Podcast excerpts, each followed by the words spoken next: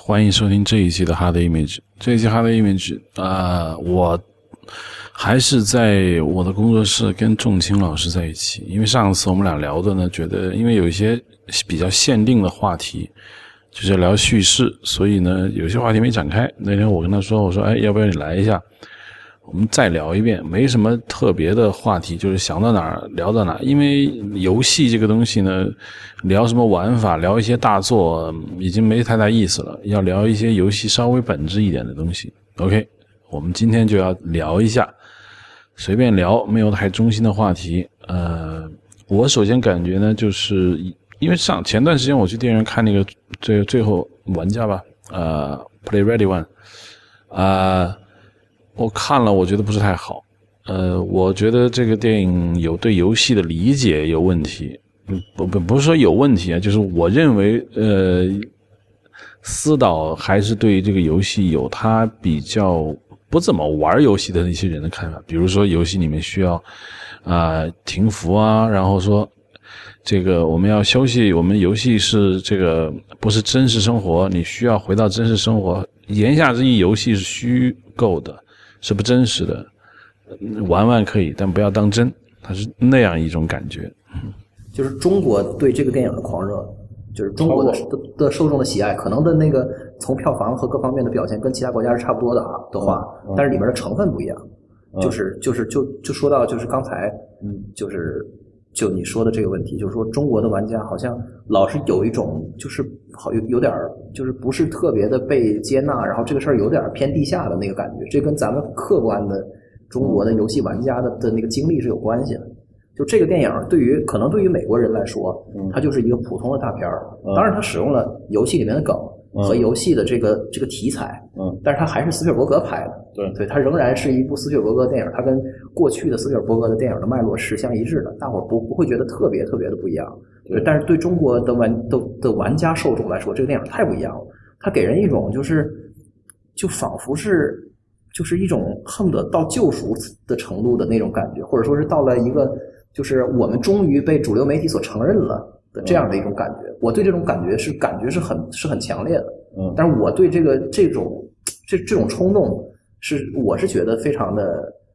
怎么说呢？不能说值得商榷吧，我是觉得挺可惜的，就是因为其实是我们作为玩家，其实遭其实是遭了不少罪。在在过去的十几年的时间里面，这个东这个玩意儿是个非法出版物。嗯在禁令解除以前，所有的游戏机全都是盗版的。嗯我们的消费能力也不行，然后整个都是盗版和地下的这么一个文化。嗯。然后呃就是大家硬着头皮，反正勉为其难的，就是还是排除万难的去买盗版盘去玩，在就就是玩 PC 的这个东西，从 FC 时代，嗯。然后越过了一个主机的黄金的年代，嗯。然后直直接到了禁令解除以后的这个次时代的这个时候，嗯，对，但这个过程中我们还一直在玩，但是就是一直从来没有被社会承认过，对，哎，就好像游戏是一个，嗯基本上属于精神鸦片。哎呦我天呐，对，电子海洛因就就这种东西，你知道吧？就所以。所以这个电影就就仿佛是那个，就有点像心理医生拍着我们肩膀说：“这个不怪你一样。”就跟《心灵捕手》的结尾一样，就给我这种感觉。对，但是这个是一个很无奈的现实，我觉得。对我，因为我在知乎上转了一个文章，是那个游研社写的，嗯，他就是观点跟咱跟你差不多，就是说你大惊小怪了，嗯，这东西其实根本没有像咱们说的，就是为游戏证明，因为美国人没有为游戏证明过，对，呃，咱大惊小怪，这反过来说明我们在那个年代比较受压抑，对，但有一个感觉就是说，比如说我看那个电影的时候，我真没有太多的那种感觉。对啊，其实我也被压抑了，理论上我也被压抑。对但是呢，我我我的说法就是说，因为父母管我很少，啊，不怎么管我。那我离离开家庭，独自去外面生活太比较早，所以我就一个人玩，我没有受过特别多的那个排挤。对，所以我看那个游戏的时候，嗯，说句实话，我不是很满意。嗯因为我专门写了一个文章，就是说那个里面的玩家的 ID，对，是吧？在游戏中出现那个画面是什么？那个就是 Iron Man，就那个那个 I Giant，对，那个然后什么嗯阿修罗之类的，对。但是他拍了那些他们的真实身份，对然后那些真实身份要不就是亚裔，要不就是黑女人，就我说的典型的美国你一定要搞政治正确。对啊，就一群白人，他们现在不能接受了。对，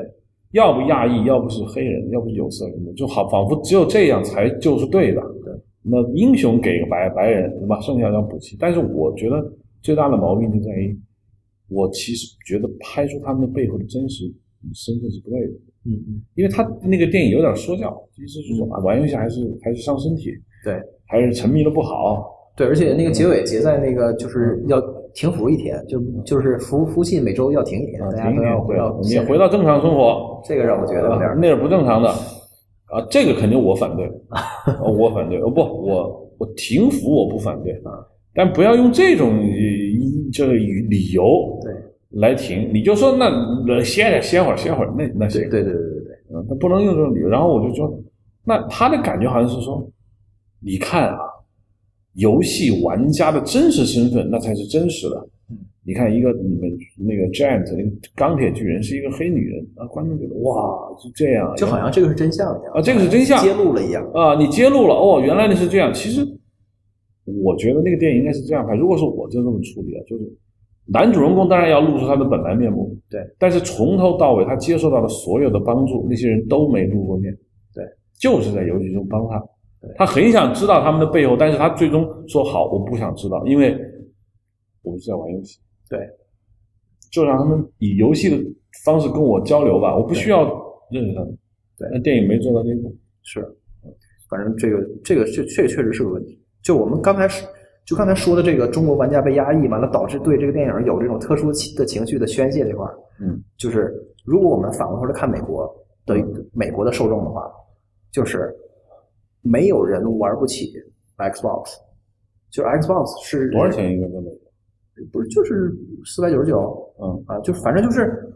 不不存在玩不起这个东西的社会阶层，嗯没有，嗯就是领着低保的人也买得起，嗯。就是没有工作在家里面，就是然后就是领着福利券的人也可以在家踢踢非法，就是打就是打 NBA 打 2K，这个东西就是这是真正真正它的游游戏人口就是那个就是远远超过百分之五十，就它的渗透率决定了就是这个东西就是全民的东西，没有啥好说的。嗯当然，这反过来也决定它它市场是个绝对成熟的市场，它没法再增长了。嗯但是咱中国不是，这还哐哐还往上涨了，就是这样这样一个过程。所以你说他们就不可能有我们刚才说的那种非常、哎呀非常憋屈的那种苦闷的，然后然后被这个电影所所所解放和点燃的那个心理，这个东西是确实是是是那个电影在美国是一个什么评论？好像就就普就是票房应该也没多高对，就是中等偏上，但是口碑的话一就是算中等。啊。对对，有好有坏，就是就是主要还是批评他的这个呃价值观这方面，然后另外就是说，就是主要的批评在于，就是老爷子并不懂游戏，还是他有一种他有一种那个居居高临下的感觉，这个是很多人在在提的一点。另外就是，反正反正我我我是一定程度上同意这个观点的，嗯因为斯皮尔伯格当然当然非常的了不起，这没啥好说的。嗯但是就是说，这个电影里面对于游戏这件事情的理解，因为是很根本的东西。如果你想拍游戏玩家，或者说你展望了这样，就是你给大你给大家的 vision 是这样的，就是说，就是在在在在未来，所有人都啥也别干了，然后所有人都在玩游戏的话，那么你必须要对游戏有一个有一个有一个比较准确的理解，就是游戏这件事情本身，就他背后的的哲学，他的逻辑。嗯，对我觉得就老爷子把握的不是特别的准确，就在于就是他觉得游戏是让人们完全的沉浸，这个就是游戏的本质，就是你能够沉浸进去以后，然后那个那世界就跟真的一样。嗯我觉得他说的不是游戏，他说的是虚拟现实对 VR。对 VR 呢，现在我们认为说现在的 VR 是游戏的一个新的类别，但是当当然这个话这这个话题就大了啊，因为 VR 其实是个巨老的类别，就是每过每过个十几年，过二十年就有一波，嗯。完了完了又失败了，完又来一波又失败了，这个这个原来都发生过，对。那这一波其实等于又失败了，就说难听点儿，就现在这一波，Oculus Rift 和那个谁，和和和和这个和这个 PSVR 还有这个 Valve 这个的 HTC Vive 都都不好，嗯。那所以这技术还不还就还不够成熟，但这不是关键问题，关键问题在于，就是游戏本质的逻辑，它到底是不是让你的足够的沉浸这件事情，我我认为不是，嗯，我认为不是，就是这个东西是很值得讨论的。就是我就我特别喜欢举例子，就是当我们谈论游戏，就是我们就是非常一般化的谈论游戏的时候，嗯大家就愿意去讲啊，比如说游戏里的叙事啊，或者是游游戏的这种这种它的乐趣的来源啊，等等等等，什么沉浸感，我就特别愿意举举一个抬杠的例子，嗯就是音乐游戏嗯和节奏游戏。嗯。就是那种摁点儿，就是就是跟咱们以前知道那种什么劲舞团什么玩意儿的那种，然后不不停的蹦符号下来，然后你不停的摁，包括这个吉他英雄，就这种的游戏，这种的游戏其实经常会给我们对于游戏的一般化的谈论打脸，嗯。就是因为你我们谈论游戏的很多的时候的论断都不适用于音音乐游戏和节奏游戏，那些游游戏就是没叙事嗯，没什么沉浸感，什么都没有，嗯，就是一个绝对纯粹的神经反射，嗯，就是它来符号我就摁，我摁上就特别爽，我连着摁就有 combo，然后就我不停的那个我的分儿就加倍翻番儿的那样，就跟保龄球一样。然后一旦我断了，我就我就差很多。嗯然后我就是我在这个游戏里面爽到的、嗨到的那个东西，就是我不停不停的连击，然后打的特别特别准、特别稳，就是我我体会的这个东西。这个东西在在很多的对游戏乐趣的概括里都不存在，但是我我我我就想说，音音游和节奏游戏恰恰反映了游戏里面的那个就是是生物性的、身体性的那个一个内核，嗯那个内核在任何的游戏里都有，不能一点都没有，你多少得有点儿。是奖励机制？对，就是那种就是爽本身，嗯就是身体的爽，嗯，就是我我我觉得我又摁我又我又摁又摁得特别对，我连着摁的特别对，我特别厉害，就是熟练导致的那种反射式的爽，嗯，对。那么那再推而广之一点点，比如说比如说射就是射击类的嗯和格斗类的游戏，嗯我们我们去看就是玩这个游戏玩的很深很深的人，嗯包括打 MOBA，就是现在我们知道那些，嗯对啊，像那个就是像撸啊撸这些玩意儿，嗯，你什么撸啊撸是什么？就是就叫英雄联盟 League of Legends。哦哦然后包括这个就是所所有的这种在线多人对战类的、计时类的游戏，嗯其实其实都有很重很重的技巧在。嗯就就玩家为之疯狂，然后玩进去的那个东西，其实在跟那个系统博弈，在跟系统博弈。对，他们真的不在乎那个系统是不是跟真实世界一样。对，就肯定有有朋友会说我在抬杠，说现在的技术那个不到，所以只能做成这样。嗯，但我想说，大家真的不在乎。就如果你去看大家玩这个游戏乐在其中的人，大家享受的那个东西，真的和那个什么是不是能让你完全的沉浸，让你忘了现实，嗯没有任何关系。嗯。就是那个系统是一个千变万化的系统，但是里面有一些规则，嗯，而那些规则通过你本身的肌肉记忆的熟练和你的头脑对它的理解，嗯。然后时间长了以后，你就能够战胜它，嗯。或者能够占到上风，嗯，这种这种搏斗来回的搏斗，就是跟系统的博弈，这个是才是游游戏的内核，它不是一个沉浸，沉浸是 VR，我就我感觉就是在这个，在这个斯尔伯格所描述的这个世界里面，他们不应该是进去以后还跟现在的游戏的形态一样在那打枪。就我觉得啊嗯，如果技术可以做到那个程度的话，那么人们就应该就像正就像现实一样生活在里面，只不过是他们遇到的事儿很就很夸张而已，而不应该是一个单一的 gameplay，就是我们就还打枪，还跟那个嗯在二十世纪初我们玩玩的东西一样。我觉得这这个就这个是不一样的东西。所以所以如果老先生他描述那个那个那那那个东西是是作为这样一个设定的话，那么它不是游戏。如果他想描述的是所有人都都在玩游戏的话，嗯那么他恰恰没有描述他最应该描述的东西，嗯，就是这个让全人类几十亿人为之痴狂的游戏，它到底玩的是什么？就这游戏玩的是什么？他其实没描述。看了半天这电影，我就没明白这电影它到底在玩什么，就很怪，就好像还是在在打枪，完了完积分，然后买武器。呃我也不我不知道他就大家在对我没看到，因为我觉得好像是因为第一场动作戏是一辆场赛车，对但那场赛车解释的就是说是想淘汰，谁要赢了赛车，谁就能接近那个那个人给出的那个真相，对要接近一步。但是这个 OSIS 这个游戏本身在干嘛？对对对对对，不知道，就好像它太完美了，太自由了，但是他我我还是没看见他玩什么，就是这样。要不就是一种生活。对，就是就是就还是回到就是咱们上一期其实、嗯其实接触点问题，就是沙盒的问题。嗯，就说沙盒啊，哎呀，这个沙盒开开放世界太爽了。嗯就是开放世界最开始那一波，其实后来变变成泡沫，就是后来有点有点过劲儿。大家知道沙盒本身并不是就就并不是并不是就绝对意义上的好玩儿。嗯因因为很多沙盒游戏非常非常的空洞，所谓的开放世界，你把你扔在一个城市里，嗯啊，这个这城市有无数多的楼，好像就好像很自由一样嗯，就是这个问题。那 gameplay 和自由到底是不是一个概念？非常值得讨论。大部分时候根本就不是。最后大家发现还是做得好，《The Last of Us》完全不是开放世界，嗯是很封闭的世界，非常的线性。嗯甚至有人就说难听话，说它就是个互动电影，嗯你也可以这么说，嗯，但我不认为啊，但是就是你也可以这么说，嗯，对，但是开放世界的那个开放性，并不能够弥补它游戏本身那个玩的那个东西的空洞，嗯，那个玩意儿的缺乏，嗯，那在缺乏那个东西的的的情况下，你还硬着头皮去玩，然后你你以为可以，你可以提供足够大大的地图，足够丰富的堆砌的内容，嗯，然后然后这个足够多的所谓自由，我愿意怎么开车就怎么开车，我愿意干啥就干啥。我愿意怎么顺序干事儿，我就我就用怎么样的顺序去干事儿，嗯，就好像可以去填补你游戏本身这个 gameplay 核心，你玩儿玩法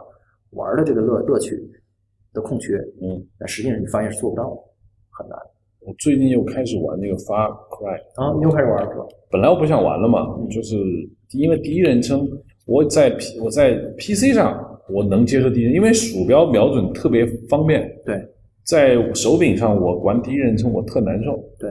我不得已打开了自动瞄准，这个估计很多人说我很弱智，因为很多人是不打开自动瞄，但你不打开自动瞄准，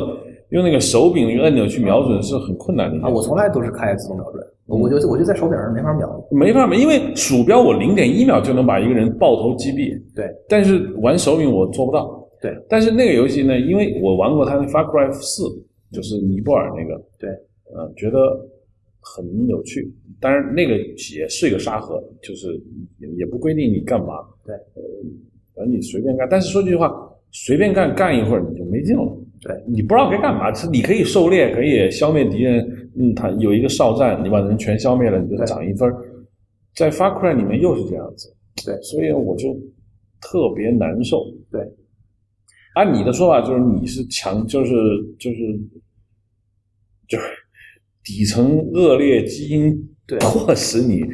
对就无脑的玩儿。对对对，我觉得这是个完美的例子，就是 Far Cry，我到现在还在玩儿。就我嗯我来的我我我坐车过来之之前，我还在玩儿这个，嗯就是我一方面一点也不喜欢这个游戏，然后我还我还在玩儿。为什么呢就？是玩完以后，我就特别讨厌我自己，又浪费了时间，但我还在玩。就是就是一方面显示出这个游戏本身的设计的成功，嗯，就是它能让你玩下去。总有事儿呢。对他，你你总有事儿干，然后你就战胜不了你你自己。就是我都觉得它不好玩了，为什么还要玩呢？就是因为它有一个非常非常精细的一个，就是非常科学的一个反馈的系统。嗯，就是你你干你干完一个小事儿，你会发现这个事儿是一个五件事儿组成的一个比一个中等大的事儿的第一部分。嗯你还有另外四部分，你干完了以后就可以把那个中等的事儿干完。嗯，那中等事儿干完之后，你发现那中等事儿是一个大事儿的什么十二个部分中的一个，嗯然后你就再把那另外十一个都干完就可以。所以你老是在干一件更大的事情中的一部分，嗯你老然后你老是就是面对这么一个局面，就是你已经投入了一些时间，然后你取得了一些成果。虽然那些成果你要是站在你就站远一点看，你就就扯淡，那根本就不叫什么什么成果了。嗯，嗯对，但是你就觉得我要把它补全，所以我就觉得人这种补全的心理，其实写在骨子里的。我不知道科学是怎么解释的，就是人就是就特别想把东西给补全，就是你克服不了这个东西，嗯，我就。想把它干完。只要有一个事儿，它在我在我的面前，那个 Far Cry 是不是很像那个什么《荒野行动》对高随靠啊，啊，《Ghost Recon》对，《Ghost Recon》我觉得因为模式很像，嗯。第二呢，大 boss 也那个《Ghost Recon》也是玻利维亚一个邪教组织，对那这是美国的，然后也是一个区域扫荡完，对，才能就是完成这个区域的大 boss，然后打这个大 boss 之前要进攻一一批小 boss，对，然后最终你会打到那个，而且就一个公司出的，所以就是育碧。成对成本领先嘛。这怎么会这样呢？就是完全非常相似，没问题啊，就是这样，就是嗯。因为因为因为因为我觉得跟它跟拍电影还不一样，嗯，它这个规模效应太严重了，就太严重了，就是因为比如说引擎，嗯，它烧的这个钱和这个时间，嗯然后这个它 pipeline 整个的这个就是工作的流水线所搭建出来的这个人人才的配置啊，包括大家的工作的方式，包括这个整个它供应商的体系，就是这这一切都是非常非常昂贵，它搭建出来这个东西。嗯其实就如果我是育碧的老板的话，我根本不想什么游戏创意或者怎么做出好玩的游戏，我想的就是我怎么把这钱摊掉，嗯摊销掉。比如我前面我我们就拿钱来来说啊，就不说别的，就是就是我我我已经我已经投进去三个亿了的美元，嗯然后我换来一堆资产，这个资产我要把它给摊销掉，就我让这里面的每一块钱最终都要变成两块钱，变成三块钱，嗯要不然的话我就亏了。嗯如果它能变成三块的话，我绝对不会让它变成两块五的。所以就是本着这种摊销的思维，就是那么可以复用的东西，在游戏行业里，在我看来比电影要高高太多了，就可以重复用的东西。对对，就是咱们上一期不是不是聊到说美术资源，就是沙盒的嗯的那个的的一个存在的基础嗯。沙盒那一波的热潮存在的基础就是美术资源的复用，就是大家觉得啊，原来玩家这样就愿意浪费时间在里面是吗？那我们就做一堆那个就是美术的布景，然后就让他们在里边好多事儿可以干不就得了吗？嗯所以它就是这样。那那所以作为一个游戏公司也是一样。嗯，那我都我这我这些东西都投入了，我为什么只做一个 Ghost Recon？我为什么不多做一些呢？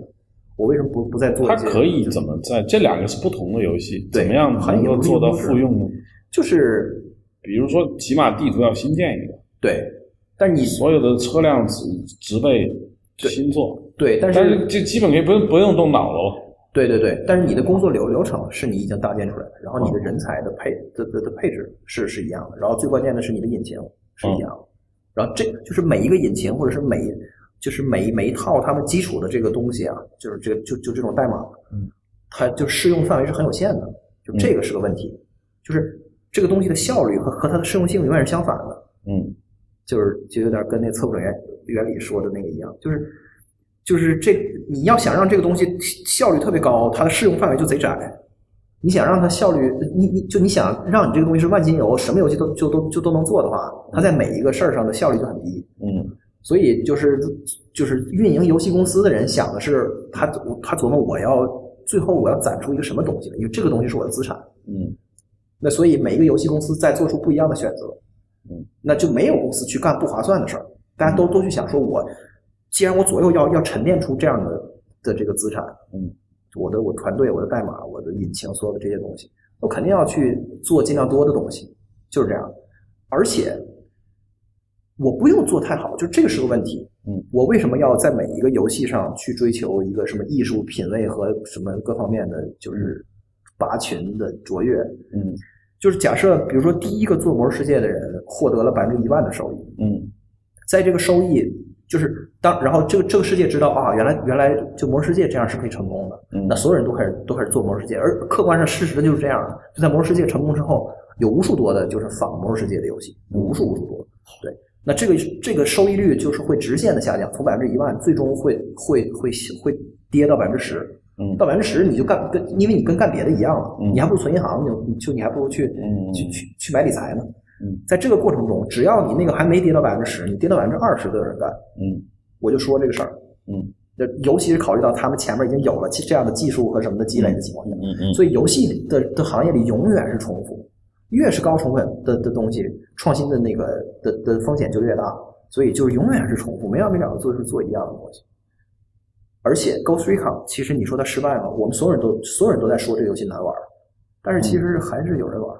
我就玩打打通了，你都打通了，你看，啊你看你都打通我了，通了，并且是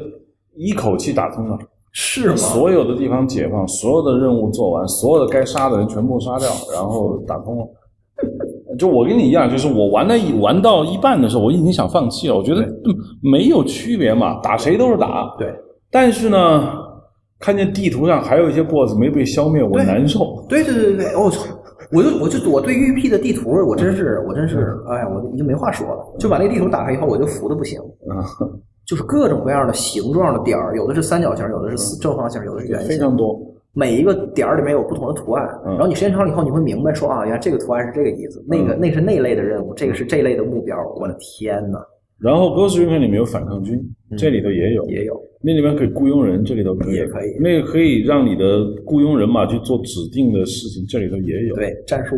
就就就，我就发现这就是 Ghost Recon 之后做完之后说弄弄一个，说弄什么？哎，要不 Far Cry 吧？对。就就就做了。然后他们觉得这是一这是一个这个是一加一至少大于至少等于二的事儿。对，因为我有一个很好的 IP 了，后来我正好出第五代，我们拿来做呗。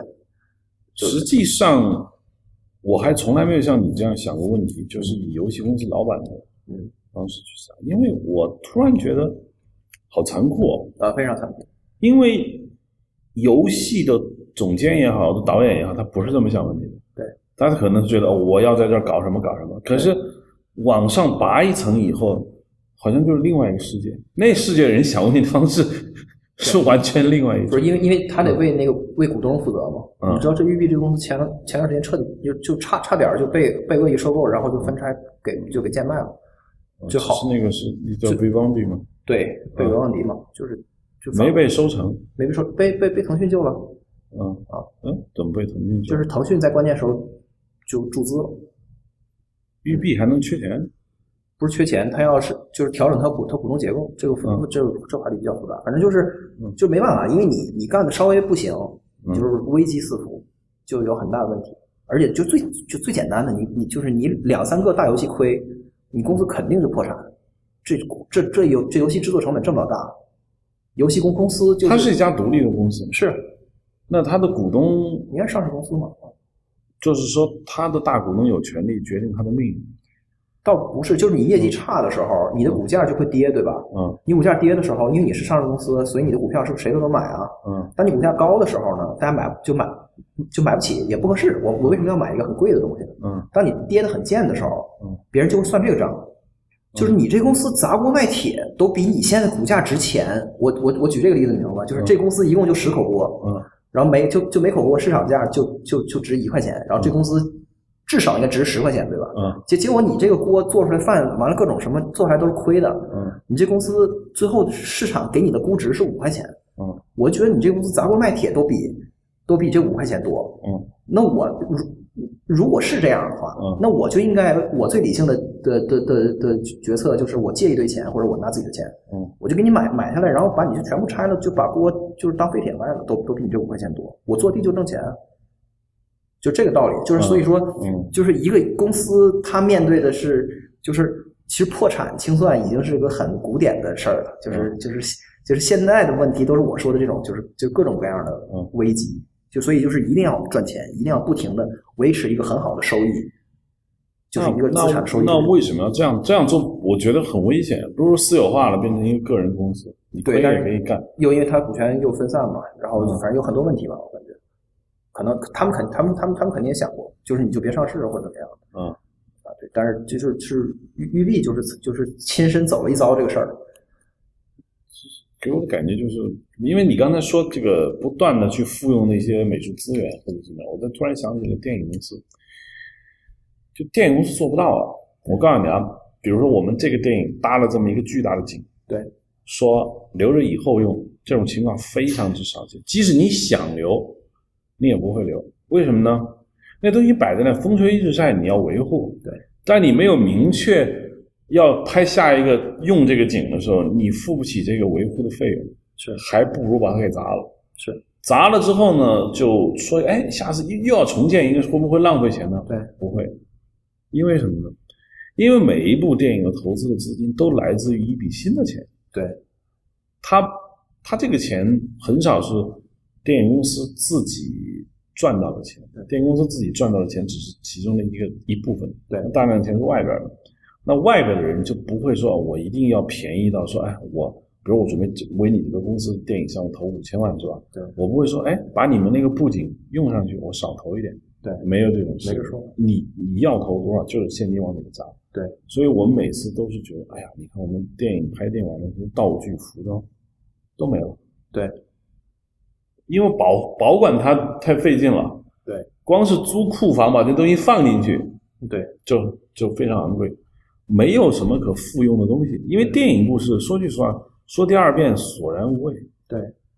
就不知道像曼联那呃不漫威那样的，呃，能复用的也只是形象。没就那个到他们那儿的故事就比较像游戏公司了，在于它后期它那个就就你看一电影总预算里面的后的的就是后期的占比，嗯，就比如说他他他他花一个亿里边可能可能得五千万就往上都都都花在跟拍摄没关系的事儿，嗯，跟创意什么都没关系，就后就纯后期，嗯。那后期那部分就跟游戏公司差不多了，啊，也是哎有有引擎，然后整个的这个这个庞大的工的的这个团队，然后他们这活儿不能断，嗯然后得一直得一直扛住，然后得得一直有得得有活做，然后这个就是劳动又很密集，然后专利这个就是对于技术的这个的的驱动的要求也很高，就就跟游戏公司比较像。但你说一般的电影，就是就是就完全不是，就没有那么强的规模效应。对，我听说啊，听说就是像迪士尼动画，我有几个朋友在那里，他们每一部片子完了，在晚上映的前一个月是最紧张的。嗯，并他们并不是担心票房，他们担心的是如果没有下一笔活来的话，对，他们就要被解解雇。是。最好是上一个活还没干完的时候，对，下一个活已经就到位了，正好接上。啊正好接上，不然的话就被解雇，哪怕中间停工两个月，而有你知道动画公司的那些人工资很高，嗯，那么公司就会做决策，对是留他们两个月，花这两个月的冤枉钱，还是把他们先解雇掉？对对对，解雇完了之后需要你们的时候，我再把你招进来。对，但是招进来有个问题就是说，我不一定能招到那么好的人。对，就最好的办法是你还没做完的时候，下一个工作单又来了。那那那那我们就一团和气继续。啊，继续和气。所以他们他们告诉我，就是说，每次他们在做一个活的时候，他们并不关心这个活，他们关心的是下一个活儿 有没有。有，那这个活儿做的就对挺开心的。如果没听说后面有什么事儿，那这个活儿就做的挺糟心。对，但是呢，听起来好像资本主义社会好像贼残酷了，啊，特别特别吃人不吐骨头一样。但是但是这些人的那个薪酬和他们的福利待遇其实其实是是没问题的。所以就是他们是怎么说呢？他们这样的劳动力在市场上它是有它是是有价有市的，所以他就不在这儿，他也能在别的地儿。是，就是他身上有这功夫，肯定是没问题。对。对，所以就游戏公司就是很残酷，因为它有那个所谓的资产，嗯，那个就知识产权和它整个的这个公司的这个结构，整个这一套东西，它就跟跟电影就非常不一样。所以我都觉得，就是国内其实国内的做纯内容的公司，嗯。就是就是纯拍电影的公司，嗯他自己没有什么。什么什么产业园也没有什么影那个就是大影棚什么都没有，就纯拍就是就像华谊这样的公司嗯。能做那么高的市值，我都我都觉得其实是很有中国特色的事儿，就就是像华策就是这样的，就是拍电视剧的大公司。其实在，在在美国没有，我负责任的说，你去看纯内容的公司，嗯，没有，都有那个非内容的，就是就是渠道类的，比如说你你有 cable，嗯你有有有线电视网，嗯，你有网站，嗯就是你有 app，就是你有这个分发渠道，嗯或者你就是纯粹就是纯跟就是你是做通讯的，你是你是中国电信，比如说的的一块的那个资产，就跟那个跟内容没关系的。然后你还有内容这一部分，然后综合起来，你你公司是一个是一个大的传媒帝国，一个大公司，对，就是纯内容的没有，反正据我所知是没有。就是就好莱坞就是一个人才流动，就是非常的那个，就是很顺畅，然后每个人都有都有价都有价值，然后每个人都待价而沽，然后我们就是基于一个项目，我们去结成一个创意的团队去把这个事情做完，做完以后我们再流动到到新的地方去，嗯。就有点像就是广告行业，嗯。就是像英国的广告行业是那样，是非常非常自由的的的一个，嗯。然后公司只是个牌子，嗯。是这样的。但这件事情永远都不会在游戏行业发生，而且游戏行业正正走向就是相反的道路，越走越远。嗯。就是公司必须得越来越大，嗯。然后因为对游戏的这个效果的要求和这个对三 A 的游戏的制作的这个就水平和投入的要求，嗯。高到了它必须要是一个很大的体量，它才能够支撑得了，它它它它它才能消化得了。嗯。而且事实上检验出来就是这样的。嗯，就任天堂做做塞尔达出来，那效果你就是你别的公司就是就是达不到。你就没人，对，然后你也养不起那么多人，那么那么长时间，嗯。你只有是一个大帝国，你有那么好的对。的的收入对。和利润，然后你能够持续的去供养这这些人憋好几年，憋出这么一个大招的，对。就很残酷，就是就是这样。现在开发一个游戏要花多少钱？我一直想知道。就是就几百万美元是那个独立游戏的上限嘛，这都没有没有几个啊。但是我问一个问题啊，比如说呃，我在想啊，我在想，一个中国的电影现在中等电影投资嗯大概是七六七千万人民币，嗯，那折算成美元就是一千万美元。对在美国，一千万美元能做一个游戏？做不了。我理解做不了三 A 游戏，这个我没有查过啊，这个啊这个独立游戏能做那肯定绰绰有余嘛，你能就能就就你可以做好几个了，就独立游戏，因为独立游戏可能就有很多是两三个人做的，或者是以十个人以下的。那我就问你，一千万美元做两个独立游戏，假设嗯对好，那就算可以了吧？对五百万美元一个。对。和一个中国也进不了院线、也拿不出来票房、必败无疑的一个中等投资电影比，显然对做人家游戏，嗯，因为你知道吗？你电影你这个月败了，你再无翻身之力，就你就是一张废纸。说白了，一个一一个废硬盘。游戏可以迭代啊，是是吧？你不是一不是很好，但你可以通过补丁或者是 DLC 或者是对更新，或者等待着玩家在这个游戏里面玩出花活出来，是吧？那电影不是，所以我我那天还跟我那制片人说，我说，与其花六七千万拍一个四三不靠的电影，为什么不拿出来做俩游戏呢？对，就是还是怎么说呢？一个是。游戏本身的风险也也很可怕，就是不干的人那个只看见游戏的好，没看见那游戏就是大窟窿，然后头特别多钱钱进去以后连影都见不着，然后最后就凉掉了。其实也有很多这样的游戏。但是话说回来，就是这个均衡从长期来看一定会达到，就是不可能钱都傻，钱是不傻的，就它会往那个收益率高的地方去，然后最终会达到均衡嘛。但是在这个均衡达到以前，这个这个时间会很长。嗯，另外就是就是老老是有钱对电影有。就是有有比比对游戏更强烈的幻想，因为电影的赚钱效应比比游戏更更强烈。在中国，赚钱效应就是在隔壁老王在这个时候赚到钱这这件事情 的带来的人们的感官的这个的的感受，因为就是做独立游戏去赚钱这个事儿，中国还没有发生。就隔壁老王，我就是做独立游戏赚了钱这样的传说就是特就好，可能我听说过一半个都没有就没有，但是做电影太就太多了。这都是，嗯，哎，反正就对。另外就是，我想说的是，电影和游戏中中间的这个交叉的能力啊，嗯，其实是很少的，就是其实是很少的。你比如说，你比如说，你是一个做电影的人，嗯，然后你你去转型做游戏，或者是反过来，嗯，就是你可以复用的你自己的能力和资源，其实是很少的。嗯，就我们要是看，比如像《The Last of Us》这样的游戏的那个，你像像那个他那个导演，就那个 Creative Director 叫 Neil Druckmann，嗯，我我想象如果他去他去拍电影是没问题的。嗯，我想象，我觉得他能做出那个游戏，我觉得他拍电影也可以。然后呢，这公司也也也坐落在好莱坞。嗯，然后呢，这公司的就是顽皮狗这公司的，据说它程序员占比是美国的这些三 A 的制作组最低的，也就是说它是最不像就是技术驱动类的游戏公司的公司。嗯，所以它的创意是很强的。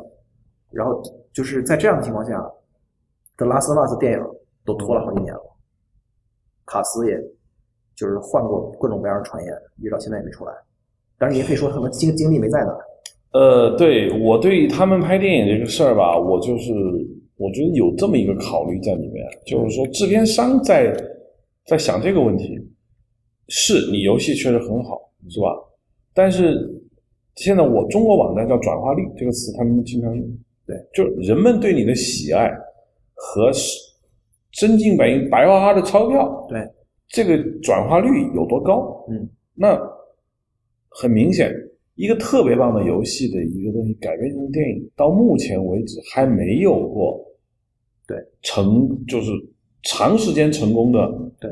这个事情，更别提模式了。就是啊，对，我们还我们先需要很好的个案。对，因为你知道，没有成功先例，制片商的钱都捂得很紧啊。是，那以前可能没有人觉得漫画电影改编会多好，但是成了。于是拎着钱箱子来的，说他加我一棒吧，让我给我个机会投资，哎，就漫威成功了。对，那古墓丽影拍了好几次电影了吧？对，就是不成。对，死活最近这吴彦祖这版又不行。但我觉得他们就他他们最后就找到了一个那个非常消极的那个的模式稳定下来，因为他们出好多部了，就是显然他们有模式的。嗯，这模式就是便宜，就是综合我我在成本上抠。就反正我我保证我这个成本不会超过一个一个的一个限度，然后但是看上去呢还勉强算是个特特效电影，完了就就叮咣有爆炸又有场面什么该该有的也都有，但是又不是很贵。然后我反正我们也不会用用最好的演员，最贵的演员是绝对不可能的。嗯，包括《生化危机》也是，就好好多的那个这那个有感影的那个 IP 都是这样的。嗯，我在成本上卡死之后，然后我就我就算就是无论如何，我保证有这么一批粉丝来消费和一批就是看动作片的人。嗯，我一算，只要那这个账能就能算过来，我赚不着太大钱，反正我可以做，因为这个事儿肯定是能挣钱。对，赚不了太多，就变成这么个模式。对，就是不是就是就相当没有追求的模式，在我看来。这这种这种这种电影，我个人就是从来不看。就为什么呢？就是反正我到目前看的游戏改编电影啊，我看了好几个，《古墓丽影》看了很烂，《刺客信条》嗯烂，这真的我看不是法斯宾德那张脸撑一会儿，我根本看不下去。对，还有那个对对，那个那个嗯，对，女主角更别提，还有那个魔兽世界改编电影，我哦，那个电影全全全全球票房就靠中国，全全球我看不下去不明白，就游戏中那么激动人心的那么多的故事，他就不拍，对，就拍了一个有点莫名其妙的一个环节，也不知道为什么。嗯，他是从那个暴从暴雪的规划来的，就暴雪觉得他要按照编年史，然后选几个那个就是段落按照顺序拍，他拍的是比较早的一个事儿，黑暗之门开的那个，啊，对对是是按这么看的是，但是拍到我不知道，好像我的我要讨论问题就是为什么基本上全失败了？为什么？理由是什么？是因为游戏本身只在游戏里面精彩，转化到电影中就丢了一些什么重要的东西？对，首先它甚至还不如一个中等智商、中等精彩度的一个普通电影好看。是的，嗯，那是为什么？我不知道这个这这这个就就我想说首首先我觉得这个模式里面嗯。存在着这个赚粉丝钱的这个模式，就这个逻辑啊，嗯。这个逻辑在我看来是，首先这个逻辑我感觉只在中国行得通，就这个这个粉丝经济是中国特有的吗？不是嗯，就但是是是实践出来的结果是这样的。那《魔兽世界》是一个全球都成功的游戏啊，嗯。这个游戏在每一个市场都非常非常好，嗯。除了好像在日本不太行以外，嗯在哪儿都有忠实的拥趸的玩家。嗯，就是然后为什么这电影就只在中国行，别的地儿都不行呢？这没有任何道理啊。不知道。就是是他被那个就是被中国公司收购了，但是在创意层面其实没有啥影响，除除了除了有吴彦祖以外，他被中国公司收购了。这不是传奇影业拍的吗？传奇影业拍的，不哦，传奇影业是，那个应该是我知道王健林他们收的。对对对对，嗯然后所以整个当然中国它因为它是全套了，因为那个就魔兽那个电影它整个是万达影业这一第一盘大棋嘛，就是在嗯。中国整个它的院线推的特别狠，就几乎百分之九十五以上的拍片儿，那嗯。是所有的一切都全套上，包括他们他们收购了那个时光网去给他们做衍生品，嗯。就是所有的家伙事儿全上。当然，就在中国的的的票房就是极为成功，在所有地方都失败了，毫无意外的。而且，就是老外对这个电影评价非常非常糟糕，所有的口碑，包括你看评分网站什么的各方面，是不是老外比较硬核？我觉得也不是，嗯因因为他就是我不知道外国玩家对于游戏的不求甚解的程度，是比中国也就中国玩家对游戏的那个钻研的程度和那个热爱的程度，其实比他们是比他们要那个要强烈的多的。所以你要说纯说硬核的话，我觉得中国中国玩家更硬核。但是就是中国玩家那种，转化率呢就是我曾经把我的青春投入给了一个游戏，这个嗯这个东西终于它登上了大雅之堂，它老有这种感觉。就这个，就跟走咱们刚开始谈的那个讨好玩家的的的的逻辑是很相似的。不再在小屏幕上偷摸。对对对对，这个东西终于登上大雅之堂了。嗯我就是我要去分享这个属于我们的荣耀，就是这种心态。过节了。哎，对对对对，包括我自己都有，就就都有这感觉。那当时看的时候贼激贼激动了，我天，在就在那个呃电影院里，那所有的放映厅都改成、那个改成各个服务器的名字，嗯嗯就是我我就是叫月光林地，嗯，哦，知道知道，服务器。就是叫哎，我怎么没见到我那服务器电影？对吧？就是还它还有一些不是地名，什么什么地狱咆哮啊，什么嗯什么奎尔塞拉就之类的嗯，，对，就是他就是所以万达就很下功夫，就在他们电影院里都把放映厅名字都改，嗯票上面写着你的阵营，嗯，然后大家一起欢呼，就所有的这一切你能感受到。但就在国外不起效果，不行，这玩意儿在美国就没有，就根本没有，要不就是他们见怪不怪了。这不是个程度的差别，嗯就是是有和没有的差别。就美我我不知道，反正，呃，我还难，我我的我只有这么一种理解啊。论硬核度，嗯，我认为中国硬核度是不如他们的，嗯嗯。但是呢，论顶尖的，嗯，对中国不弱；对对。对论中层，啊，板凳深度差啊。这就跟别人是天差万别啊，首发阵容啊，底底层可能又一样了，啊。就是说底层就是一无所知的，对对对外国人一无所知跟中国一无所知都很傻逼，反正也不明白就打啊。顶层钻研很深的，对，可能中国更更多，或者是差不多，差不多但是中间层差太远。嗯嗯而这这就是说，真正去电影院看的时候，我想美国的观众，反正那些东西也都是他们国家的，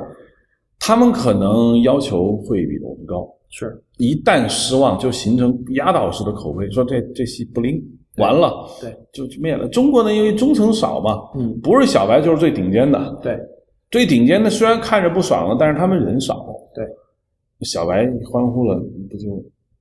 什么都没有？对，就是嗯在我看来，还是就是咱最开始说的那个逻辑，绝对是有一部分的，就是嗯就是人不需要被承认，因为我不需要被承认，我之前没有被压抑，所以我也没有什么压抑被解放的这个。比较平静的去看。哎，对，另外就是嗯我对魔兽世界这个 IP 的热爱不需要在这个电影上释放，嗯我有全套的东西。嗯，一个成熟的游戏的 IP，为什么非要等电影的时候才终于登上大雅之堂？你在跟我开玩笑吗？暴暴雪的自己的嘉年华，嗯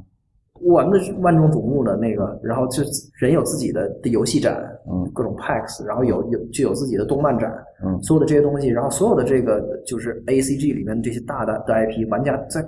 各地都可以狂欢，嗯有各种各样的场合来，因因为赚钱啊，嗯就是他早都达到均衡了。嗯啊啊！你们不是喜欢这个吗？喜欢这个，那我就让你嗨这个，嗯嗨这个我们就有就就有钱可以赚，所以这个事儿早都达到均衡了。但是中国，它远远没有达到，就玩家没有从来没有被承认过，嗯从来玩家也没有被甚至以赚钱为目的的好好服务过都没有。嗯你只有那个游戏，然后那个游戏那个换就是换代理商的时候，那个你的版本要还要比国外的玩家晚好几年，嗯然后你就是作为二等公民的这种屈辱的心态，一直伴随着你一直到今天。而这个东西从微观上来看，从《魔兽世界》的故事就能就已经是完全符合我说的描述。从宏观来看，从游戏禁令开始一一直到今天，大的叙事还是这样的，嗯就是玩家一直是是是是是这么个抬不起头的状态，嗯然后也不被重视，嗯就是这样。所以整个游戏玩家都洋溢着这个，就是都弥漫着这种特别悲苦的气息，多少都有一点。我在我自己身上也能看到，也能看到。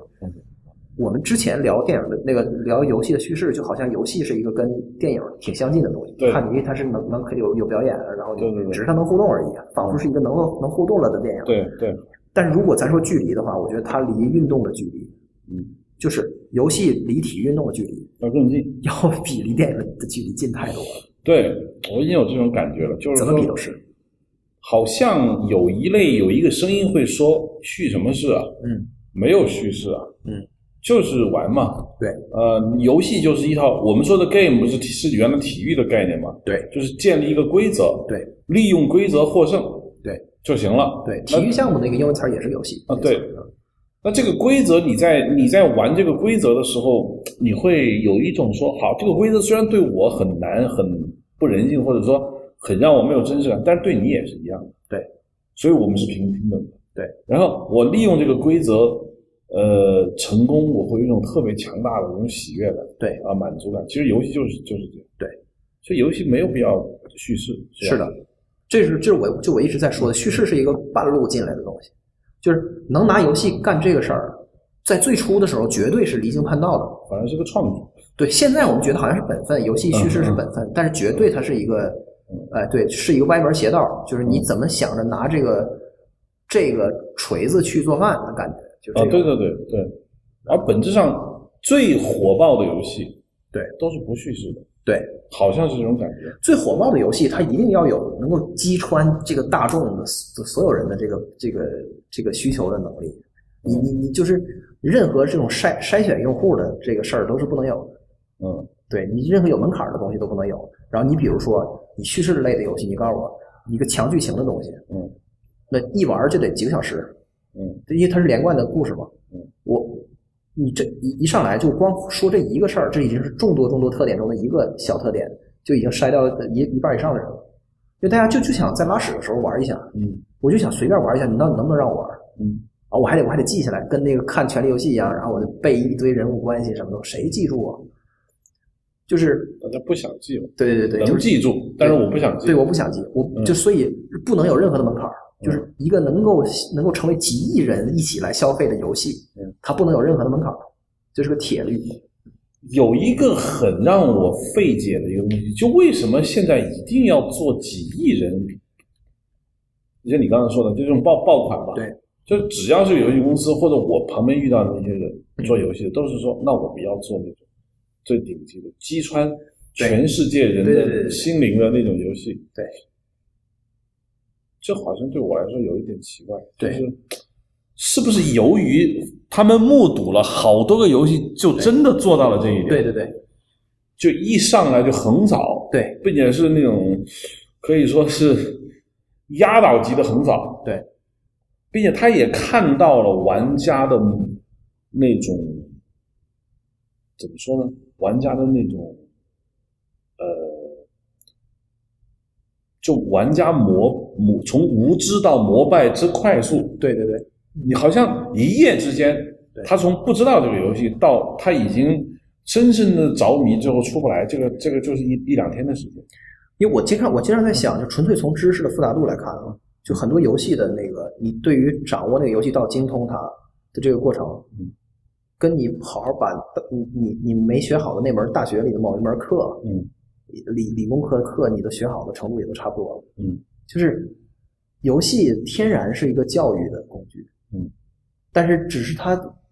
通常都是在它教的东西是它本身，嗯就是它那套规则，嗯它那套规则往往是就很有可能是很复杂的，嗯甚至能玩的深的东西，能够经得起大家玩几千个小时。嗯你经常看到有截图，就说我的青春在 DOTA 里，因为打开那个游戏时的的那个历史的游玩的时间五千个小时，你见到有这样的朋友，嗯那这这个这个规规则，它就是它整个那个系统是非常非常深的，你能够扎进去的。嗯对，但是大家居然都都都就都能克服，所以说这是游戏的魔力。就同样的复杂度的的这个知识和技能的掌握，嗯，就是他用的这个功夫，绝对可以把钢琴学到一个很不错的程度。但不学。但是大家不会学钢琴，因为不是因为钢琴不会有反馈，就是你练一下午钢钢琴跟没练一样嘛。嗯，就是你要去去读书，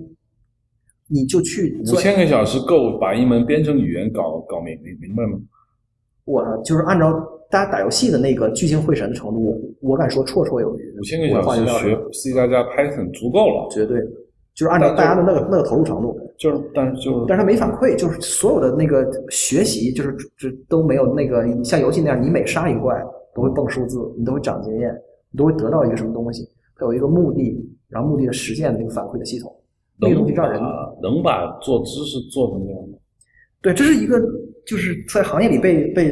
被长久讨论的问题。有这个概念叫做 gamify gamification，就是游戏化，把一个事情游戏化。因为大家知道，就是只有游戏有这个魔力，别的东西都不行。就是我求爷告奶奶的那个，就是就是让我们家孩子这个就是好好把这个数学给学好，但是他就不学。看到那个，我靠，这要是我我可以预测一下，谁要是把这个事儿给解决了，是又是一门大生意。对，大家都在试嘛，是这样的。对啊，因为你游戏说你做个这个手游，做个那个手游，其实大家都明白了嘛。游戏对于所有行业的这种教育和影响，嗯，其实今天已经其实满地都是了。而而且我其实我挺反感这个东西，但是就是没法没法说。你比如说一个一个一个 app，你现在打开，不管是什么类的，就是生活休闲类的，还是还是还是工作和工具类的，都是一堆小任务。他告诉你，哎，你你你你比如是一个笔记类的的的软件，他告诉你，你新建一个笔记，并且分享给朋友，你就可以获得三个金币。嗯，然后金那个金币可以干什么狗屁事儿，就 anyway 了。但是就是这就是个典型的游戏化的。我女儿那个就是在咱们在播客里面不用做广告，就是说我女儿学的那个英语软件就是嗯要获钻石，嗯，多少个钻石可以买一堆肥料，然后这个肥料可以让你养一棵小树。对我女儿见的那棵树长芽，哇，开心。对对对对，是的，但是呢，她还是视为畏途，就是学英语还是很难。对，但就是我刚刚才听你这么说，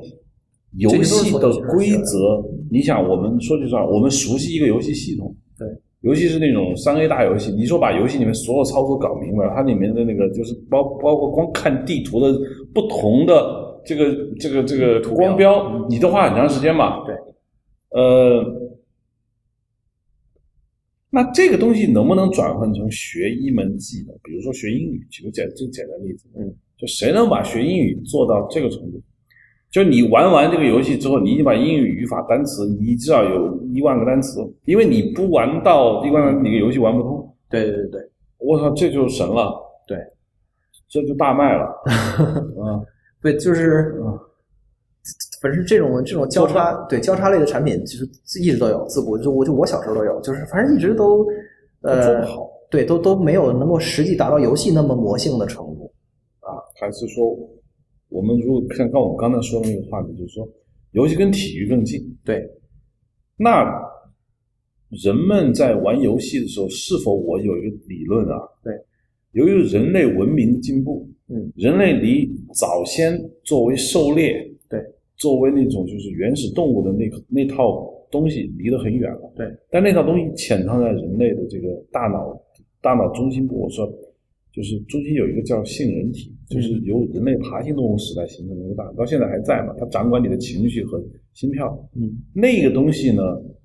需要被满足。对，而它被满足是你控制不了的。嗯，它一旦需要你满足的时候，你就是魔。对，那我想游戏里面你说的杀一个怪，对，砍一个树，跟人协作一下，一帮朋友在一起冲锋，对，占领一个高地，似乎可以理解为人们找到了潜意识中的已经是人类早期文明的那些快乐，对，被找回来了嘛？对。而你说的，咱们说叙事那种东西啊，嗯，反而是有文明、有文字、都是有记忆、有有有大量的这种，就是说艺术诞生以后，你才能开始欣赏。哇塞，这是一段故事。对对对对，啊，那就已经高了，啊就是已经已经离地面有呃有有那么一段距离了。有那么一米两米了。啊咱刚才说的的那些，那是本能的，都土里的事儿，啊，那就是你完全抗拒不了的事儿。就是，就游戏是永远摆脱不了那个的嗯。就是我跟所有的其他的很，我我跟很多的玩家一样，就都对游戏有着那个无限的那种那种崇高的想象。就我希望游戏发展成一个最伟大的艺术，嗯把所有的原来的电影什么什么干翻，我希望。嗯但是我非常清楚的知道，就是游戏永远都离不开我，就咱刚才说的这个东西，嗯，就跟它成瘾有关，就跟让人上瘾有关的这个。你换句话说，他干不翻这个。对 对，你也可以这么说，对对啊，因为因为他最着魔的地方是跟这些东西没无关的，哎，是一些原始欲望对啊，就是。那你的说法就是说，嗯、哪怕上面说游戏没有音，假设我们说个游戏啊，没有音乐，嗯，没有剧情，嗯，就是屏幕上不断的闪现一二三四五六七，对。你要按顺序把它点中，对。点完之后出现一个 combo 一个特效，哦，嘣嘣嘣。对就可以了。就可以了，对。你就这你就可以一直玩下去。八十年代的游戏比你刚比你刚描述这个还要还要那个简陋，就大大家都玩的那么嗨。对啊，就我我就说，就最早的游的游戏胖两个板儿，然后把一个球弹来弹去，大家也大家也就也都很上瘾。就像俄罗斯方块，俄罗斯方块是最经典的例子，填空，俄罗斯方块是最经典的例子，对，一共就就是七种方块往下落，嗯，大家就能玩一辈子，就是玩把就把一局不停不停的延续下去，就是这样。所以有所以就是说这是游戏的核心，对就是一种总结一下是什么呢？就是呃，我觉得是规则。好像我们一说 game 必须有个规则，如果一个 game 没有规则，根本就不好玩嘛。对，而规则还得是那种让你有难度的，对，违反你的人性中的某一个东西，让你得付出。比如说人性，我想睡觉，我想偷懒，嗯那是那是不可以的，你必须按照这个规则玩。举个最简单的例子，我就一直不理解很多那个足球啊或者网球，尤其是棒球。对我当我仔细去研究棒球规则的时候，我在想为什么要这么搞呢？对，后来我发现了，就是说规则的越定越细，越定越那个，是让这个东西变得越来越有难度。或呃，然后就是更务实的，就更现实的问题是保持它的那个竞技性本身的存在的一个基础。对，就是你如果你不公平就完了，嗯所以不停的要要打补丁，不停地打补丁。比如说足球为什么要防止不准越位？对，是因为如果准了越位以后，那这个球场就变得很不好看。哎，对，就永远有俩人站在后头等球，对那你就传过来，我就我就更加极端的例子是什么？什么乒乓球发球的时候不许大喊大叫，嗯，就是因为之前有人疯狂大喊大叫，然后把就把对方吓得那个手手指抖，嗯然后这这这也不就也不利于观赏，就是他他也不利，就是对嗯，还有就是说，最后打平的时候必须赢两个球才能赢，啊，对是因为打平局赢一个球赢的时候有偶然性，对对对对就不好玩。对对一定要赢两个球，证明你比他强。对，啊，就是所以就是你这你这在在这些东西里面你是很难追追问它的意义的。就我们就好像说说一个人呃什么就是呃那个跑步一百米，然后跑了奥奥运会金牌，那你你觉得这个人特别光荣和伟大？但是如果他打游戏打的特别厉害的话，就好像没什么了不起，就玩物丧志一样。其实这些东西本身并没有任何的意义，意义都是人后来赋予的。但是呢，那就是在我们解除了温饱和生存的危险之后，嗯，那人干什么呢？就是其实头号头号玩家这样的所有的这一类的科幻的幻想类的的那个电影，嗯，都在回答这个问题。就是其实就是你除了你为了你生存的延续、你生命的延续之外的所有的行为，本质上也无非就是游戏，只不过是社会这个游戏的规则特别特别的复杂，然后你玩的电子游电子的游戏的这个规则足够的简单，你你能够看清楚，然后你能够把握它。我明白了。你刚才这么一说，我突然觉得，为什么你说奥林匹克这个，嗯，跑步得冠军的人会受到尊尊崇，是因为人类那个时候希望通过这个东西来增强他的体质，对，来让人种繁衍的更有力，对，所以他被赋予了这么一个重大的意义，所以那个冠军是值得的。那游戏说句实话，没办法转换到人类因此而获益，对，或者更强壮，或者是那只反映你对规则本身的掌握的熟练程度，对。所以就被贬低了。对，但实际上现在也就就是也在往上上，就是因为大家都玩嘛，因为玩的游戏多，的人多，所以现在对电竞的这种认可，也越来越往上。呃，原因是什么呢？我当然我觉得不是那么简单的说，因为产业需要，对说这产业做大了啊，不是啊，我觉得它是对人类对于某些东西的慢慢的认可。比如以前是我们说的，我们的父母辈的话就说这玩意儿当饭吃吗？对，好，能当饭吃的事儿，那就是有意义的，是吧？对。现在以生存这关过去之后嘛，人们对电竞的重视，或者说某些人，就像我们看的一些电竞的一些少年啊，就是说他们玩某些游戏玩的特别好，对会大家的粉丝去喜欢他。对，那从内心深处是对一个什么东西的认可？就是首先他有，就是他一定是一个有群众基础的东西。嗯，就是怎么说呢？其实奥运会里面也有一些反例了，就是那个那个金牌的那个运动啊，是没人玩的，但是大家反正也也都挺愿意看。嗯，但是这样的运动也也也很难流行起来，大家也也很难真的关注。那最火的是大家都玩的东西，篮球和足球。嗯，对，就是它有一个真正的群众基础在，因为大家都打 DOTA，嗯。所以 DOTA 的选手嗯。那个风骚的那个一次反杀，嗯。大家那个对大家的那个的那个冲击是你能够感知到，嗯。因为你做不到，但是你却能理解它，但是你做不到。嗯。对所以就是当他写他当当他完成那么高难度的一次绝杀的时候，嗯对你来说就是简直就是见证奇迹的的一刻一样，就像是所有的弹钢琴的人嗯看到那个弹钢琴弹的最好的那个人演演奏的那的那一曲的时候，他们能够体会到的感觉跟那个跟无知群众还是不一样的。所以大家绝对有一个习得的过程，嗯它是一个习得的东西，它不是，它不像是，因为我一直觉得格斗游戏的电竞在中国特别不火，因为在美国特别火啊，嗯。就是我觉得这个挺就是挺遗憾的，因为格斗那个东西不用习得，嗯。就格斗游游戏它天然好看，嗯你不用懂，嗯。他那俩人打呀，你可能看不出来他们两个那个操作的玄机，嗯。但是他打来打去的那个那个效果是很明显的，就是也很嗨。但是我我就咱们中国现在的就是至少就是全球的主流的电竞最火的那些项目，都是因为大家自己也玩儿，嗯这一定是一个最大的前提。嗯然后所以我知道这个东西的难和和它的精彩之处在哪里。嗯对，就这样。这个是我我我觉得这个可能要超过就传统的的的体育运动。嗯可能就是，可能我不，比如说，比如祖祖孙三代都是利物浦的那个球迷，可能可能他们自己并不踢球，嗯但是那种什么精神的传承，那那个玩意儿嗯，它是它是存在的，对。但是电竞就是更多的是来自于他自己，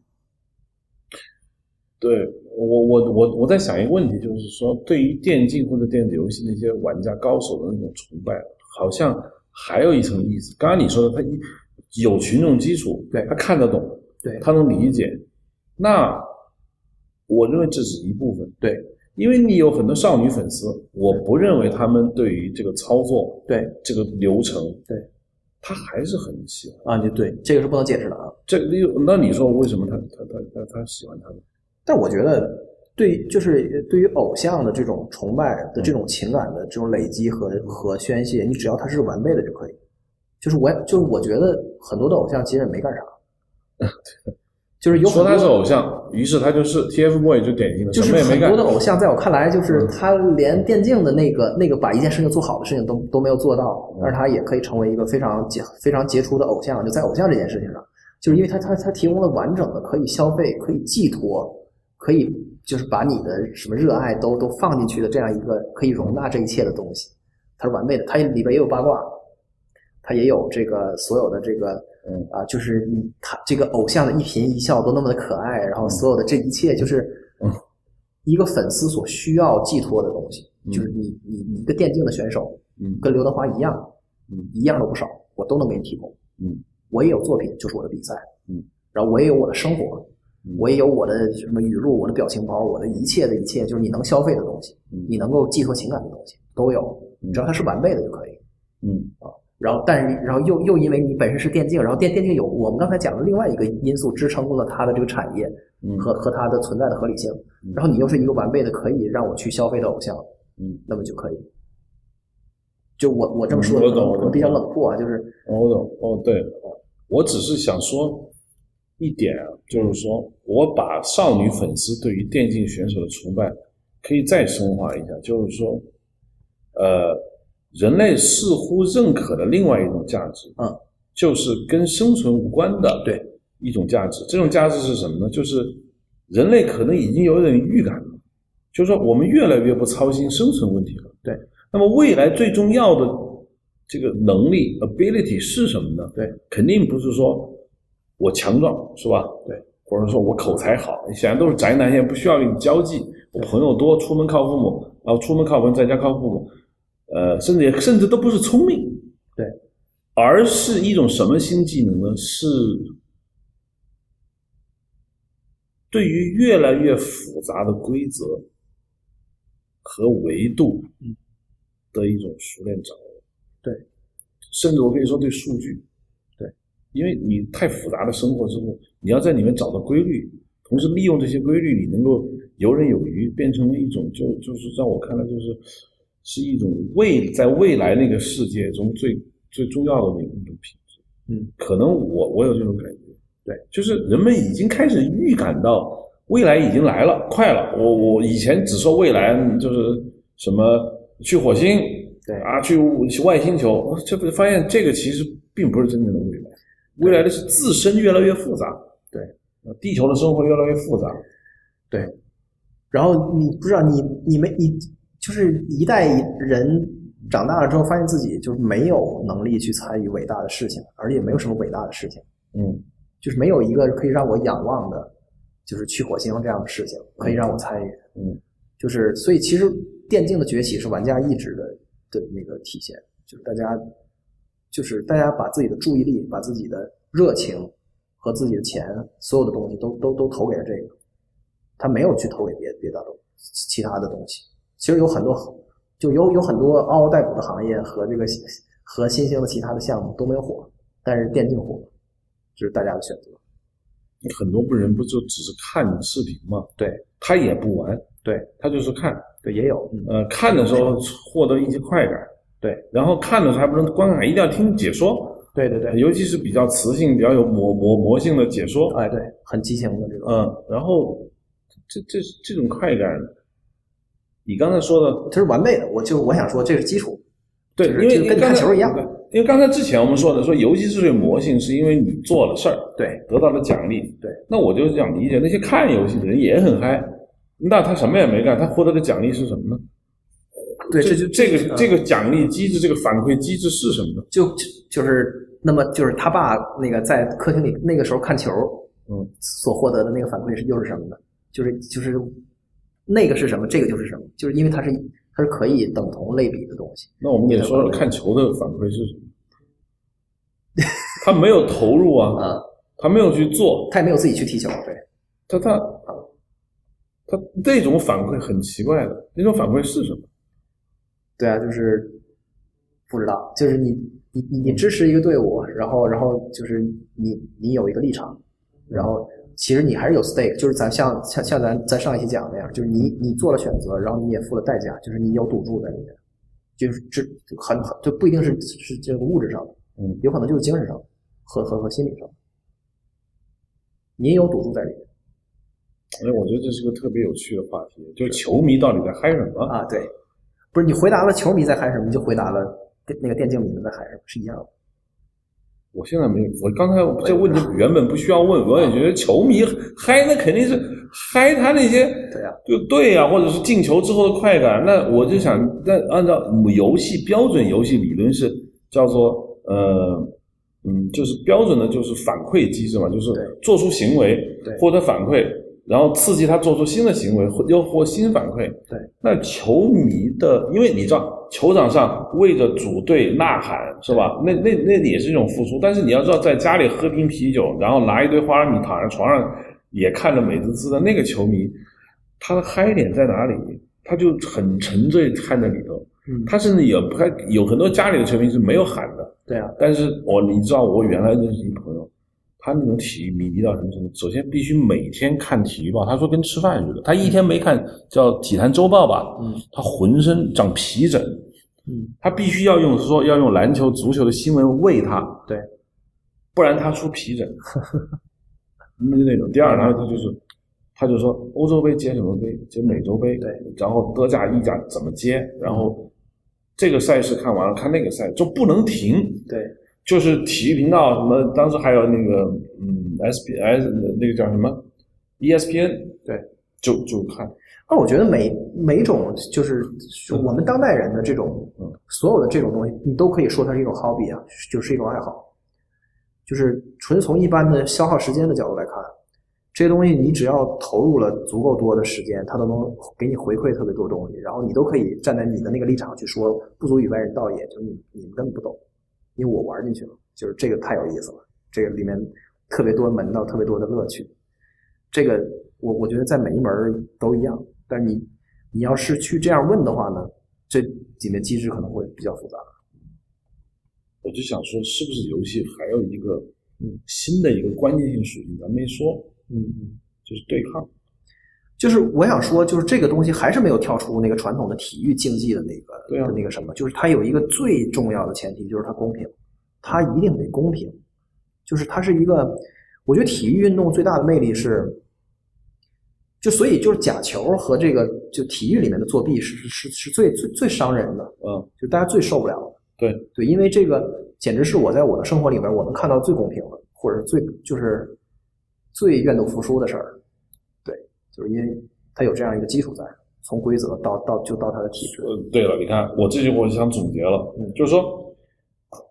对游戏的着魔和对体育的着魔，刚才咱们论证了这两种着魔是同一种着魔。对，因为发现游戏离这个体育运动更近。嗯好，我们就分析说为什么它着魔了。刚才你已经说了，就是它有反馈。对，只有反馈你才爽。对，一个游戏搞半天没有任何反馈，那不就跟你就跟你学跟上学一样吗，对啊也有用，但是没反馈很难受。所以你就不学嘛啊，？然后我们发现发现后来说是对抗，那对抗的本质是公平，对，是吧？对。后来我我现在就可以总结了，我觉得人类可能在游戏上或者在体育运动上获得的最大的快感，就是公平的快感。对，因为人类不可没有办法生活在一个不公平的里面。对，不公平给他带来的伤害非常之巨大。对，他在生活中的任何一个环节，他都可以感受到巨大的不公平。对，你想，他被被领导骂，他真没办法。他那个时候内心渴望就是，你丫有种是，咱刚才踢场球，你就不再受领导了。他这个在体育上，他没有社会等级，你知道吗？对，那场球是是是这个人，就是他一生能获得最公平的东西，对，没有任何比他更。我认为球迷在球场上疯狂看球，为此着魔的核心原因，既不是反馈，因为他没干，而是公平。嗯，他在这儿找到了平等，嗯，找到他在生活中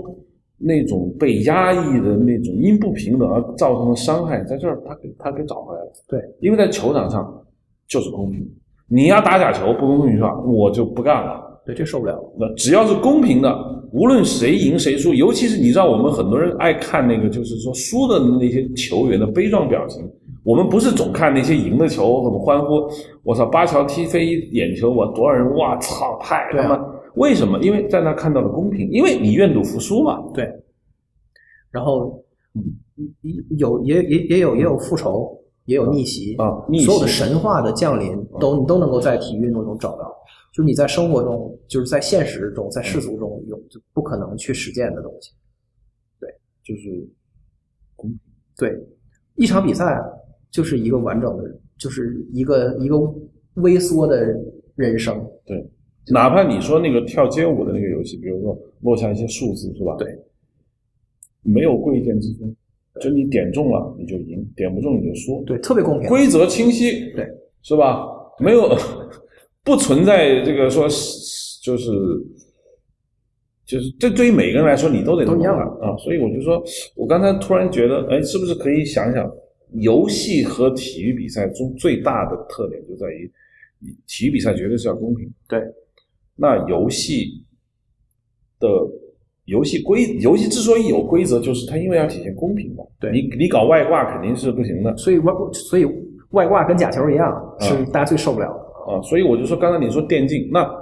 少女去迷电竞和普通人迷电竞可能有有偶像上的差别，对。但总体上来说，电竞的冠军显示了一种公平的胜利。嗯，就这哥们儿什么都不是，也可能是一家里的贫困少年，对啊，是吧？但他由于他玩的好，嗯对你刚说的就是，嗯。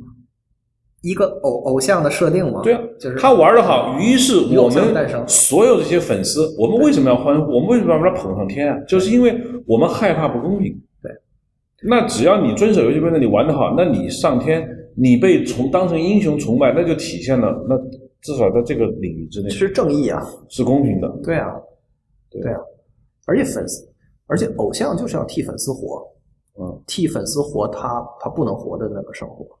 我觉得就是这样。对，嗯，好像不能够把那种就是，嗯，比如说我们很少把那些富豪捧上天，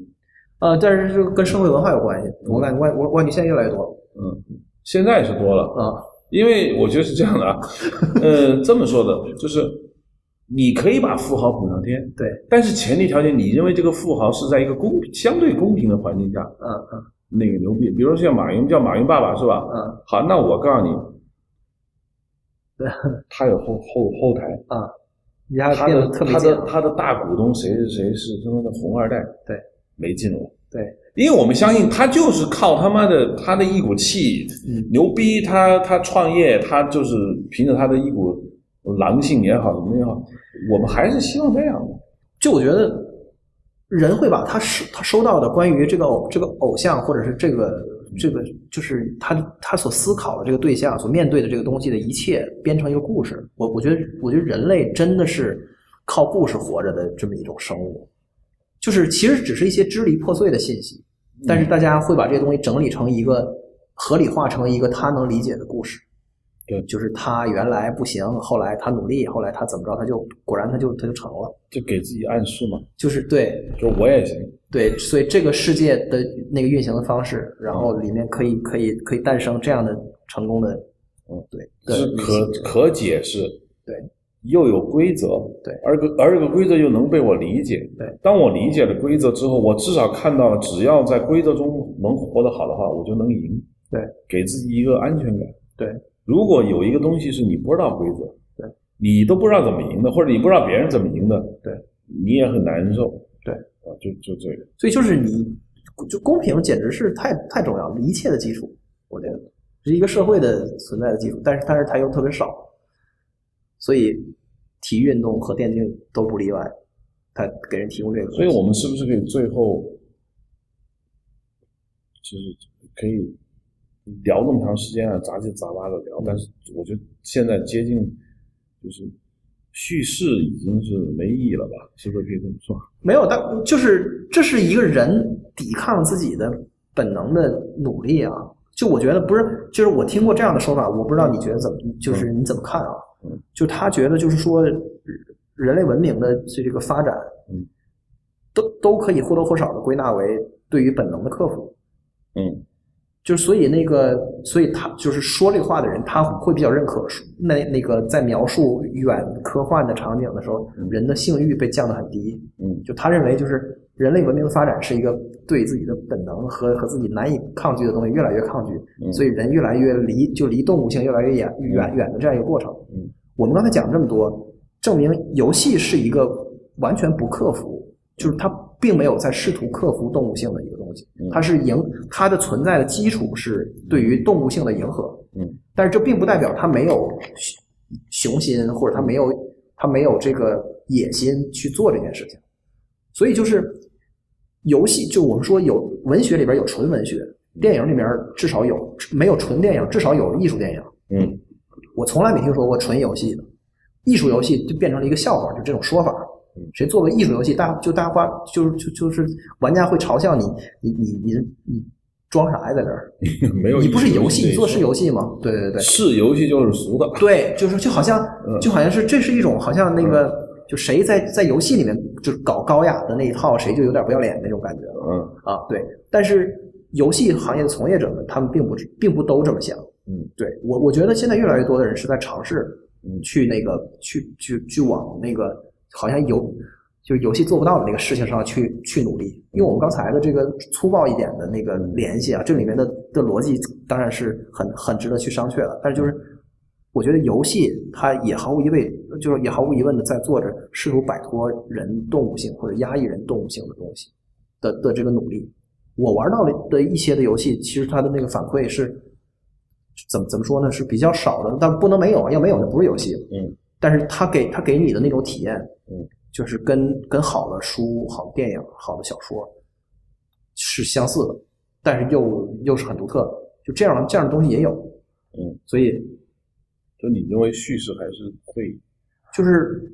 对，就是叙事，它是一个比就是我就我刚才说了离地一米的东西，嗯但是但是我们现在我们广大玩家还乐在泥土里，嗯。但是我觉得慢慢大家会往会就会再往上走，对，就是这样，那如果叙事为什么不直接开那个开小说？嗯，为什么一定要搞这个哦什么 a way out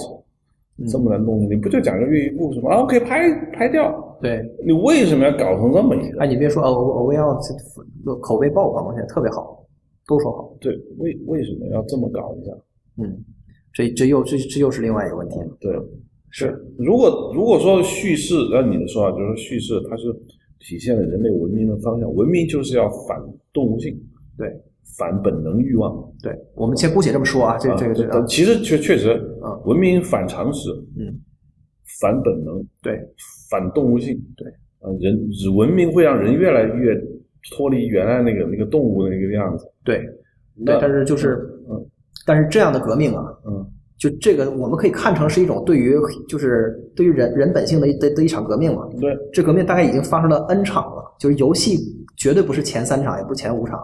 但是前面的革命都失败了。就是因为人类在要摆脱动物性，可能还需要很长时间。就是它走着走着就变成了艺术，嗯然然后艺术就变成了一个不就不就不就不不服务大众的，就是你懂我意思吧？就变成了一个分层的东西，嗯，然后就变成有课题的艺术，就是有商业的东西，然后然后有这个真所谓的这个这个纯纯艺术，就是这这样的东西，然后又发展发展就就变成这样，发展发展就变成这样。嗯游戏是最新的一次，在我看来，嗯它它它这个分叉到现在还没发生。嗯。但是似乎他就是仍然带着这个野心，就是我们看能不能不分叉，就把大家从泥土里给给拔出来。其实，嗯。包括电影，他也没有说一上来就就就就很伟大，就是包括所有的小说，其实最开始都是对。都是贵妇人或者是市就是市市小井小民的，说至少一开始没有艺术性，对啊对啊，就是就是对啊，就段子。就段子，嗯啊，写着写着就有艺术性。，对，嗯。诗歌也就最开始就是打油诗，也都是一样的东西。就就是累了，咱吼吼两嗓子。哎，对对对对，音乐就更不用说了，嗯。就是音乐最开始是劳动号子，那是嗯。所有的这一切嗯。都是就好像是对就是 against humanity 的这么一个这么一个努力，对，那游戏其实我觉得按你按这个描述来说，其实它也会慢慢的走向把人从泥土上拔出来的这样一个作用。对，但是就是其他的感觉都没太拔出来，可能拔了一些，但是就是就是就是那力量是不够的。对，就是这件我对这件事儿的乐观就在于，我觉得就是游戏这个拔的效果会比前面的那些艺术都要好，要好一些。嗯，不会有不能不能有本质的区别。对，但是它的这个它的出发点非常的奇怪，因为它出发点是完全迎合你的这种本能，最赤裸裸的去迎合你的这是一个好像是一个巨大的话题，是因为这么说的话，这咱又可以聊上几个小时。就 就是说，因为我没想到会聊到这个层面，就是说，如果历次的文明都是要把人类从动物性上去摆脱，嗯，但都没有做太成功。对，确实，我们不能说电影的拔高程度比诗歌更高，好像没这说法。嗯嗯我们也不能说电影或者说电视剧或者是现在的东西已经比原来的就是一就是小说要更高，是好像也没更高。对，游戏的现在这个风靡的程度，尤其像你说的，尤其是“魔性”这个词，对，它可能抓到了一些根本性的东西。对，如果把游戏往咱们说那个方向走，对，就是带领人类从从文明的这种泥土中嗯。出来了，对，演变成一场高级的生活方式。对，当然我我那我也要站在反派再说一句，那个有可能是我们把因果关系正好搞反了，就是因为人确实是在从泥土里往外走的过程，因为游戏出的晚，所以他正好赶上了这一波，这这也是有可能的，可能是这肯定是所有的东西，就是人嗯人的一切的创作和一切的消费来共来共同来完成的过程，只不过是游戏最后赶上了这个结果的这个过程，也有可能我们在游戏中可能会会见证一些，嗯就是在前面的艺术形式中见证不了的东西。对 OK，好，嗯，感觉又聊，又是一个很很大的一个话题，但是我们现在又聊了五十三分四十九秒。嗯，好了，OK，这个话题留着留给以后慢慢那个阐述吧。但是我觉得这是一个，嗯，这最好的结果就是我们发现我们刚刚爬过一个小山，后来发现，哇，这小山在我原来心中是一座高峰，可是到了顶上之后，发现我那到了那个地方之后，发现另外一个世界又有崇山峻岭，我们这个只是一小小小土包，完那崇山峻岭又给你另外一种感觉，就是够了。但是现在在崇山峻岭的顶上，呃，我们先淘小土包的顶上先先看一下啊，原来这个世界这么巨大，这是还是有幸福感的。好，谢谢收听这一期的 Hard Image，欢迎大家在呃微博和 Twitter 上搜索，直接搜索汉字三个字“印象”。本期节目和以往的过期节目都可以在 IPN.dot.li 上这个寻找，或者直接在 hardimage.pro 上收听。谢谢。